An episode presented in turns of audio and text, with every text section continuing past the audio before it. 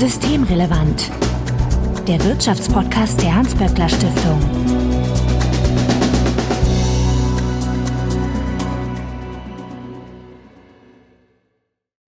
Heute ist Donnerstag, der 14. Dezember 2023. Willkommen zur 172. Ausgabe von Systemrelevant. Johanna Wenkebach, ich grüße dich. Hi Marco. Du bist Direktorin des HSI, des Hugo-Sinsheimer Instituts und ihr beschäftigt euch mit den arbeitsrechtlichen Fragen in der Hans-Böckler Stiftung.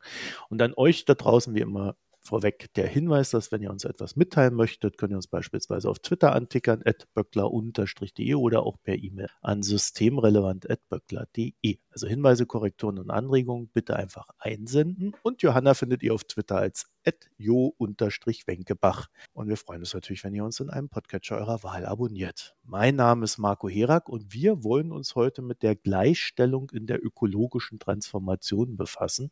Da ist meine erste Frage, Johanna, wieso eigentlich? Sind denn nicht alle mitgemeint? bei der Transformation? Sind natürlich wie immer alle mit gemeint, aber um bei diesem Megathema sozial-ökologische Transformation keine Rückschritte zu machen bei der Gleichstellung der Geschlechter oder idealerweise vielleicht sogar Fortschritte zu machen. Das hm, ist ja durchaus eine Option, wenn man grundlegende Systemveränderungen anstrebt. Wäre es eben nötig, einen ganz gezielten Blick darauf zu werfen, wie sich Transformationspolitik, also staatlich gemachte Politik, aber auch Transformationsstrategien in der Wirtschaft von Unternehmen, sozialpartnerschaftliches Handeln, also bis hin zu Betriebsvereinbarungen, Tarifverträgen, Arbeitsbedingungen, wie die sich auswirken auf Geschlechterverhältnisse.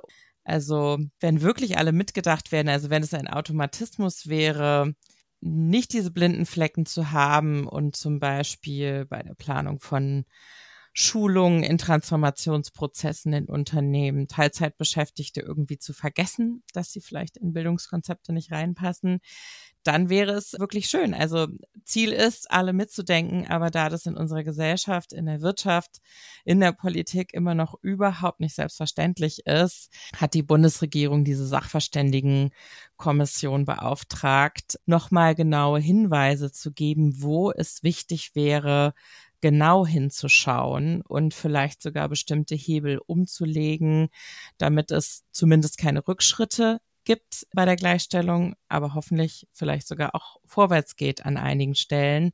Denn wir schleppen ja viele Ungerechtigkeitsthemen wirklich lange mit uns rum.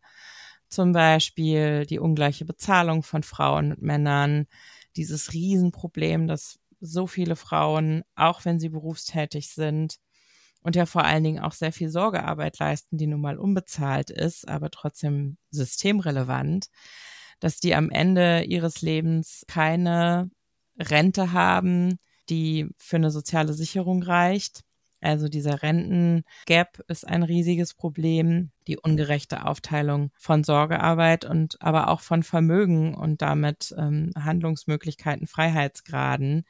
Und all das kann in Transformationsprozessen verschärft werden. Man könnte, wenn man entsprechende Politik macht, aber auch wirklich einiges voranbringen. Und darüber denken wir in dieser Kommission gerade nach. Wir haben in einer der letzten Folgen schon festgestellt, dass Transformation in Deutschland oftmals quasi nur als Industrie gedacht wird.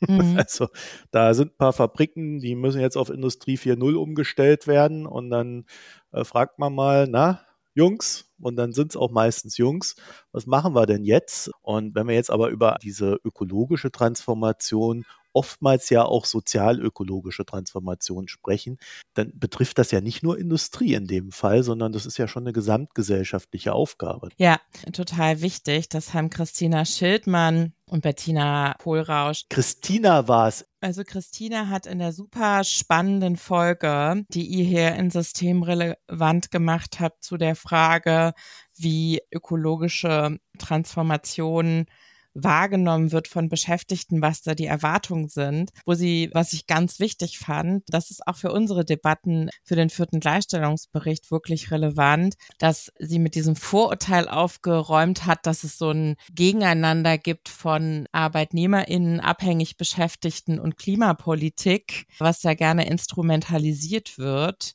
Also sich die gesellschaftlichen Dynamiken anzugucken schauen in Bezug auf Bereitschaft, Klimaschutzpolitik zu machen, zu akzeptieren, auch ähm, sein eigenes Leben zu verändern. Das ist wirklich ganz wichtig, weil es ja interessanterweise auch Zusammenhänge gibt zwischen Menschen, die Klimaschutz ganz vehement ablehnen oder Klimawandel leugnen und die gleichzeitig auch extrem antifeministisch eingestellt sind. Und ich glaube, dass manchmal der Hass gegen Frauen, die als Klimaschützerinnen auftreten. Da gibt's ja sehr wichtige Figuren, auch kumuliert mit Frauenhass. Das nur am Rande. Deswegen eine super spannende Folge. Und was Christina da angesprochen hat in Bezug auf Transformationspolitik darf nicht missverstanden werden als ausschließlich Industriepolitik. Natürlich ist Industriepolitik ganz wichtig und natürlich muss Industriepolitik auch mit einer Perspektive auf Gleichstellung gemacht werden. Aber es ist wirklich eine der großen Linien, dass auch in diesen Transformationsdebatten die Care-Arbeit, und zwar sowohl die professionelle Care-Arbeit, also Pflege, Gesundheitsbereich, Kinderbetreuung, professionelle, komplett ausgeblendet werden und eben auch nach wie vor, und das ist ja der alte Mechanismus, der für so viel Geschlechterungerechtigkeit sorgt in diesem eigentlich so weit entwickelten Land, das ist, dass die nicht bezahlte, also private in Anführungszeichen Sorgearbeit, ich finde, sie ist halt nicht privat, weil es einfach eine gesellschaftliche Aufgabe ist, Kinder zu kompetenten Menschen zu erziehen, die irgendwie die Zukunft der Gesellschaft ja dann auch auf ihren Schultern irgendwie tragen. Also die Sorgearbeit, die unbezahlt ist, wird auch immer ausgeblendet und damit werden strukturell diejenigen ausgeschlossen aus Transformationspolitiken, die die Sorgearbeit übernehmen. Und das sind statistisch in der deutschen Gesellschaft immer noch ganz überwiegend Frauen. Gerade wurde der Gender Equality Index von 2023 veröffentlicht, ist nicht lange her, kann man nachlesen, wo zum Beispiel nachgewiesen wird, der europäische Green Deal, der ja das große europäische Transformationsprojekt ist, hat blinde Flecken im Bereich Gleichstellung. Und bin ganz glücklich, dass die Bundesregierung eine Sachverständigenkommission beauftragt hat, deshalb genauer zu untersuchen, wo denn hingeschaut werden muss, um das zu vermeiden. Wir haben die Arbeit aufgenommen in diesem Jahr in dieser Sachverständigenkommission. Ich finde, das ist eine sehr interessante Zusammenstellung von Expertinnen und Experten aus verschiedenen Fachrichtungen, Soziologie, Politikwissenschaft, Ökonomie, da sind Bauingenieurinnen drin und neben mir auch andere Juristinnen. Das ist total spannend, Transformation interdisziplinär zu diskutieren und ich finde auch sehr wichtig, weil es eben sehr unterschiedliche Handlungsfelder gibt, die aber, wenn man Gleichstellungspolitik machen will, wirklich alle sehr verzahnt sind. Also zum Beispiel Stadtplanung und Mobilität und Industriepolitik. Die Frage, wer macht welche Jobs, das hängt natürlich alles miteinander zusammen. Wenn es in der Stadt keinen bezahlbaren Lebensraum mehr für alleinerziehende Frauen gibt, sie nach außen verdrängt werden, gleichzeitig Mobilität nicht auf ihre Bedürfnisse angepasst ist, also insbesondere öffentliche Verkehrsinfrastruktur, dann ist das ein Ausschließen von Frauen an letztlich auch ökonomischer Teilhabe, weil sie gar nicht dazu kommen, einer Arbeit nachgehen zu können, erst recht nicht den auch gut bezahlten, tarifgebundenen Industriejobs der Zukunft. Da wird ja immer von Green Jobs geredet. Wir wissen eigentlich noch gar nicht genau, was das eigentlich sind. Also ich würde es jetzt mal so umschreiben, dass wir von den Berufen da reden, die Gewinnerberufe sind in einer ökologischen Transformation, also die es auch in Zukunft brauchen wird. Und da sieht man leider, dass einige dieser Bereiche sehr stark die Muster haben, weiterhin Frauen auszuschließen von den Arbeitsbedingungen her, von den Strukturen her. Ein Symbolbild, das ich sehr eindrücklich finde, das ich gerne benutze, um das zu beschreiben, ist, das stand in der äh, Mitgliederzeitschrift der IG Metall. Ähm, da hat eine engagierte Betriebsrätin äh, von ihrer Arbeit bei einem Windenergieanlagenbauer berichtet, dass sie erst gar nicht zugelassen werden sollte zu ihrer Ausbildung, weil die gesagt haben, äh, für Frauen haben wir hier keine Jobs in dem Bereich. Und dann musste sie darum kämpfen, dass es eine Lösung dafür gibt, dass wenn man ein Windrad repariert und da nach oben hin hochklettert, es für Frauen keine Möglichkeit gibt, eine Pinkelpause zu machen. Das ist, finde ich, so eine sehr transparente Logik von, da sind Jobs, die in der ökologischen Transformation total wichtig sind und irgendwie sind sie nur für Männer gemacht. Okay, das war jetzt ein etwas unerwartetes Beispiel. Aber ja. Aber anschaulich, oder? Ja, ja, da sieht man vielleicht, wie tiefgreifend es dann doch ist, dieses Nicht-Mitdenken, dass auch jemand anders als ein Mann sowas bauen könnte. Also ich finde diese Definition von Green Jobs aber auch ganz interessant. Also ich hätte ja so ad hoc gesagt, ja, alle, die sich irgendwie so mit grünen Umbau befassen oder so, ne? Also äh, Umweltschutz, Naturschutz, Umbau der Industrie dahin, dann vielleicht auch in der Folge auch die Industrien, die es aktuell schon gibt und die dann vielleicht einfach grün sind. Das wären dann quasi grüne Jobs. Also gleichzeitig, wir hatten jetzt zum Beispiel schon ein äh, Fachgespräch mit Expertinnen und Experten für Landwirtschaft. Also Landwirtschaft würde man ja auch sagen, gut, also unsere Ernährung nachhaltig ökologisch sicherzustellen, könnte man definitiv als Green Job äh, definieren. Und auch da sieht man, dass da eindeutig weniger Frauen in Leitungspositionen gibt.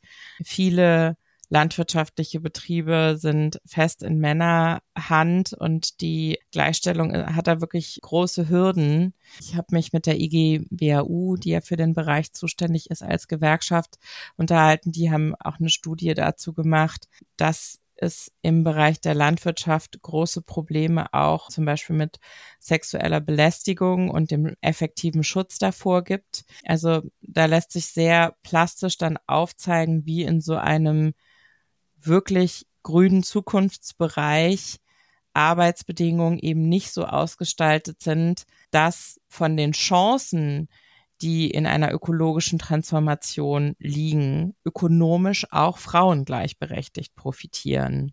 Anderes Beispiel dafür, Transformation in der Industrie. Ich hatte ja eben gesagt, es ist schon mal ein Teil des Problems, dass auf die Industrie geschaut wird und nicht auch auf die Bereiche der Sorgearbeit oder dass, wenn auf Industrie geschaut wird, nicht mitgedacht wird, dass Industriearbeit auch ermöglicht wird durch unbezahlte Sorgearbeit. Und ähm, das ist natürlich eines der Kernprobleme, dass immer noch ähm, zu wenige Frauen in die gut bezahlten, aussichtsreichen Industriebereiche reinkommen, weil Sorgearbeit nicht mitgedacht wird. Das heißt, Arbeitszeit ist ein Geschlechtergerechtigkeitsthema in der Transformation. Und ich finde es vor diesem Hintergrund übrigens super spannend, dass die IG Metall in der Stahlindustrie gerade einen Arbeitskampf führt, bei dem es um die 32-Stunden-Woche, also eine verkürzte Arbeitszeit geht, die auch als Vier-Tage-Woche ermöglicht werden soll. Das ist für mich eines der Chancenthemen für Geschlechtergleichstellung in der Transformation. Die IG Metall stellt natürlich die Forderung um Arbeitsplatzsicherheit in der wirklich stark von Transformation betroffenen Stahlindustrie sicherzustellen. Da geht es wirklich um Beschäftigungssicherung. Es geht aber auch darum, ähm, eine Branche die Arbeits- und Fachkräfte gewinnen muss, auch in der Zukunft in Umbauprozessen attraktiv sein soll für Beschäftigte. Und ich meine, das ist Schichtarbeit, das ist anstrengende Arbeit. Es liegt total nahe, da mit attraktiven Arbeitszeitangeboten zu kommen, um da sozusagen nach erfolgreicher Transformation auch Menschen für die zukünftigen Jobs gewinnen zu können. Natürlich müssen sich auch Menschen in ihren Qualifikationen verändern. Und das trifft eben auf ganz viele viele industrielle Bereiche zu. Beispiel Automobilindustrie, E-Mobilität. Da wird ja nicht einfach mit derselben Qualifikation weitergearbeitet. Parallel gibt's natürlich zum ökologischen Umbau auch noch Digitalisierungsprozesse. Das heißt, Menschen müssen sich, während sie berufstätig sind, weiterentwickeln und dafür brauchen sie Zeit.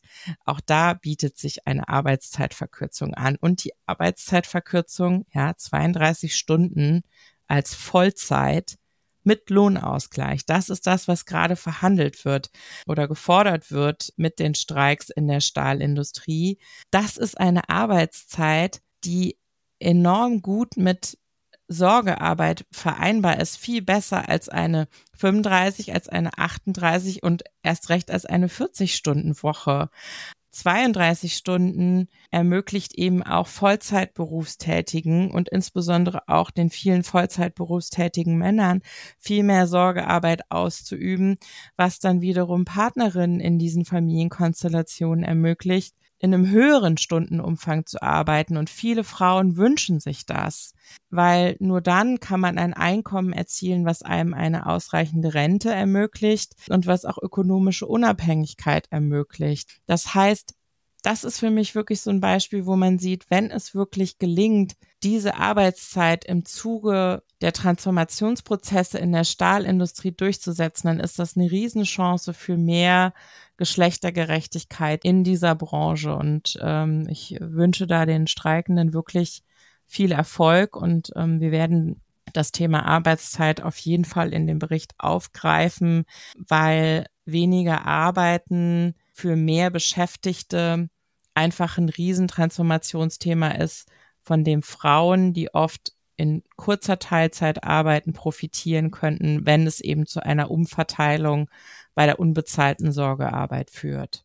Arbeitszeit ist klar, das ist ja auch äh, sage ich mal, ein Grundthema der Gewerkschaften. Das, mhm. da, da ging es quasi schon immer drum. Aber gibt es noch andere Themenfelder, wie zum Beispiel Arbeitsschutz? Das hatten wir, glaube ich, auch immer wieder mhm. mal erwähnt beim, weil wir reden ja auch über Klimawandel als Grundlage dieser grünen Transformation. Ne? Ja. Und das heißt, es wird heißer, es wird windiger, es wird erratisch ein sich veränderndes Wetter geben. Ja. Äh, und darauf muss man ja sich ja auch irgendwie einstellen. Ne? Oh, wow, ähm, jetzt hast du ganz viele super wichtige Sachen angesprochen. Arbeitszeit, das äh, versuche ich immer wieder in Erinnerung zu rufen, dass natürlich auch Arbeitszeitregeln, Arbeitsschutzregeln sind, weil die Frage, wie lange wir arbeiten, natürlich auch die Frage betrifft, wie viel Zeit wir für Gesundheit, für Erholung, zum Stressabbau und so weiter haben. Und gerade in körperlich anstrengenden Berufen ist es natürlich super relevant. Aber Arbeitsschutz ist auch über die Arbeitszeitthematik hinaus auf jeden Fall ein Riesentransformationsthema. Und du hast gerade was, finde ich, richtig Wichtiges gesagt, nämlich wir reden ja auch über Klimawandel und das äh, wollen wir in diesem Gleichstellungsbericht auch deutlich machen. Und manchmal geht das so ein bisschen durcheinander, ja. Also wir haben ja mehrere Sphären, wenn wir über Transformation reden, nämlich zum einen über Umweltveränderung und Umweltrisiken, ja, also Klimawandel, der wirklich neue Gefahren mit sich bringt, auf die in ganz vielen Bereichen unserer Gesellschaft reagiert werden muss. Frage wie wir leben, wie wir in Städten vor Hitze geschützt werden, also wie Lebensorte lebenswert bleiben können, auch wenn es wärmer wird, äh, Sicherung vor Überschwemmungen und so weiter. Und das betrifft natürlich auch die Arbeitssicherheit und den Arbeitsschutz. Bevor ich darauf zu sprechen komme, aber noch die andere Sphäre, das ist die, über die ich vorhin geredet habe, also die Sphäre, in der eben bewusst entschieden wird, politisch und ökonomisch umzusteuern, um eben unseren Einfluss auf Klima und Umwelt zu verändern. Uns ist eben wichtig als Sachverständige und wir werden versuchen, das herauszuarbeiten in diesem Gleichstellungsbericht, dass es ja jeweils auch um Machtverhältnisse geht.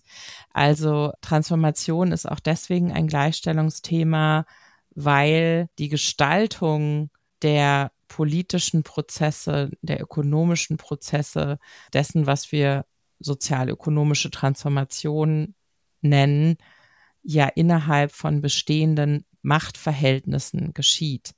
Und da eben auch die Geschlechterverhältnisse eine Rolle spielen, die sich fortschreiben können in diesen Transformationsprozessen und die tatsächlich auch die Frage, wer hat Zugriff auf ökologische Grundlagen und wer ist betroffen von ökologischen Veränderungsprozessen beeinflusst.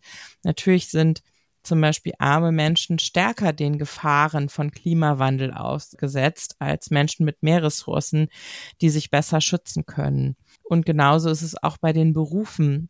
Es gibt einfach Berufe, die stärker den Gefahren von Hitze beispielsweise ausgesetzt sind. Und es ist leider auch einer der Bereiche, wo Frauenberufe und die Gefahren und Risiken, die Frauen in ihrer Arbeit ausgesetzt wird, gerne übersehen wird. Also das spiegelt sich dann wiederum bei der Bezahlung wieder, wo man sagt, oh, das ist ja ein gefährlicher Beruf, den die Männer da machen. Der muss auf jeden Fall ordentlich bezahlt werden. Und dass aber zum Beispiel auch Kindergärtnerinnen vielen Gefahren und Belastungen ausgesetzt wird, wird nicht anerkannt, weil man immer denkt, naja, auf so kleine Kinder aufpassen. So schwer ist das jetzt auch nicht. Braucht dann auch nicht so viel Geld.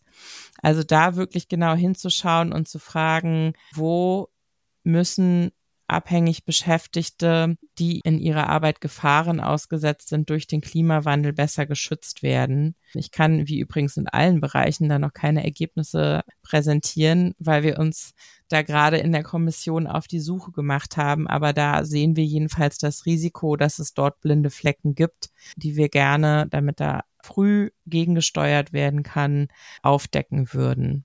Und man kann ja jetzt schon äh, educated guess vermuten, dass es in manchen Bereichen Defizite gibt, weil sie ja sehr offensichtlich da sind. Ja, ich habe ja schon gesagt, in der Landwirtschaft das Thema, ne, wie ist es da? Also es hat so verschiedene Aspekte. Wie wird für die Sicherheit von Frauen Sternchen gesorgt in verschiedenen Berufen? Dann fand ich aber zum Beispiel, also ich bin mit vielen GewerkschafterInnen, Betriebsrätinnen auch im Gespräch, um zu verstehen, an welchen Bereichen da unter Geschlechtergleichstellungsaspekten Transformationsprozesse ja begleitet oder vorangebracht werden. Und da wurde zum Beispiel berichtet, dass man schon bei dem Deutschland-Ticket das ja wirklich auch als Klimaschutzprojekt gemacht wurde. Und ich finde zu, zu Recht, ne? Also gut ausgebauter, aber eben auch für alle finanziell zugänglicher öffentlicher Verkehr, Nahverkehr und Fernverkehr ist natürlich ein Klimaschutzprojekt, hat aber auch Folgen für die Beschäftigten. Und wenn dann berichtet wird, dass seit der Zunahme der Reisenden jetzt in Regionalzügen beispielsweise die Übergriffe auf Beschäftigte der Bahn zunehmen, so dass Frauen sich weniger trauen, in Nachtschichten zu arbeiten, dann zeigt sich da ja auch eine Geschlechterdimension.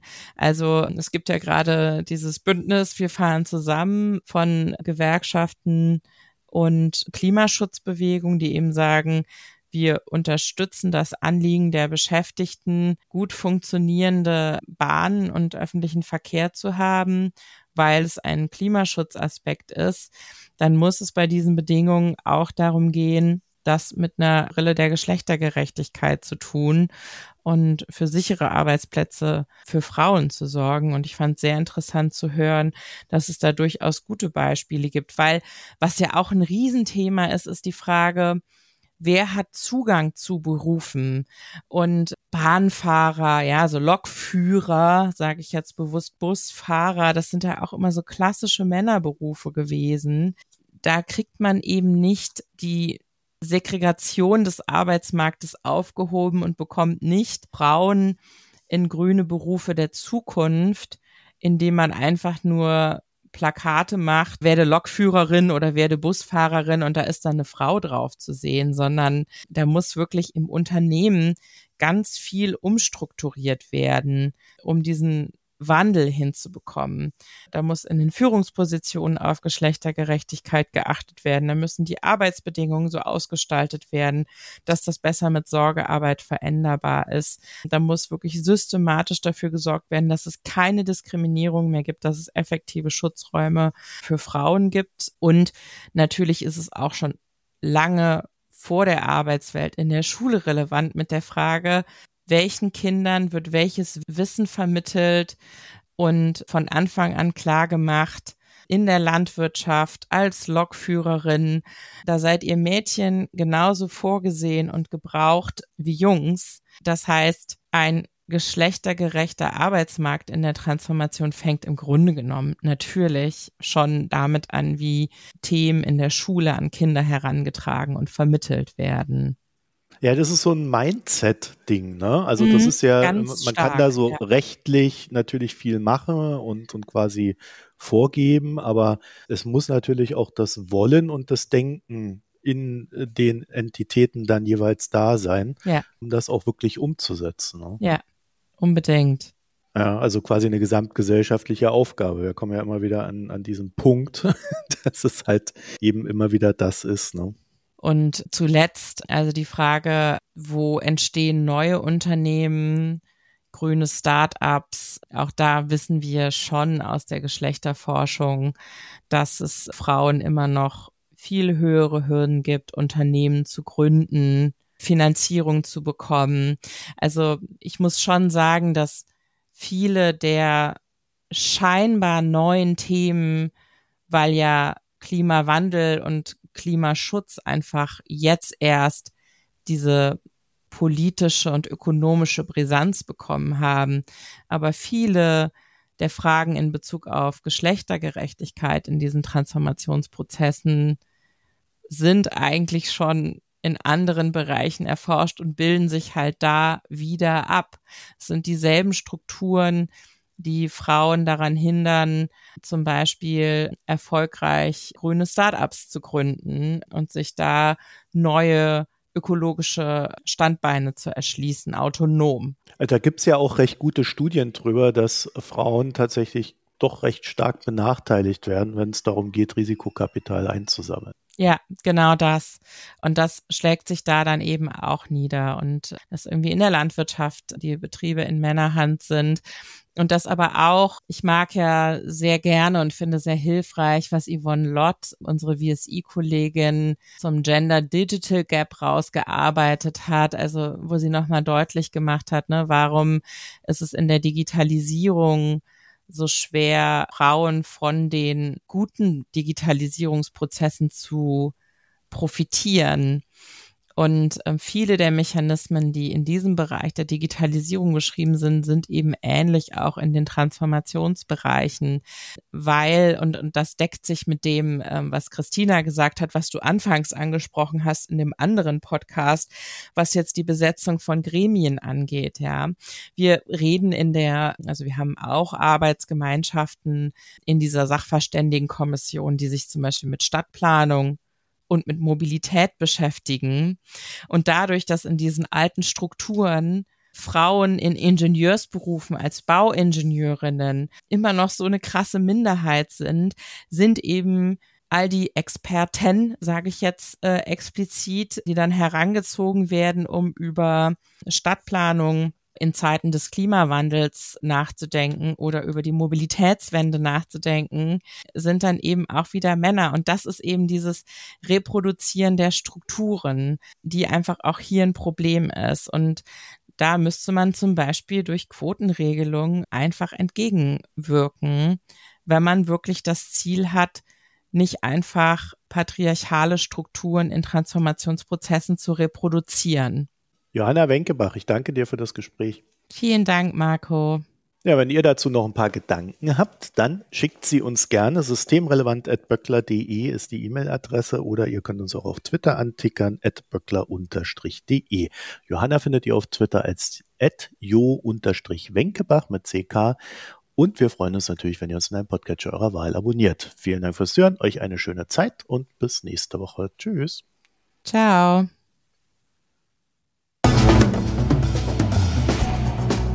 Das war Systemrelevant, der Wirtschaftspodcast der Hans-Böckler Stiftung.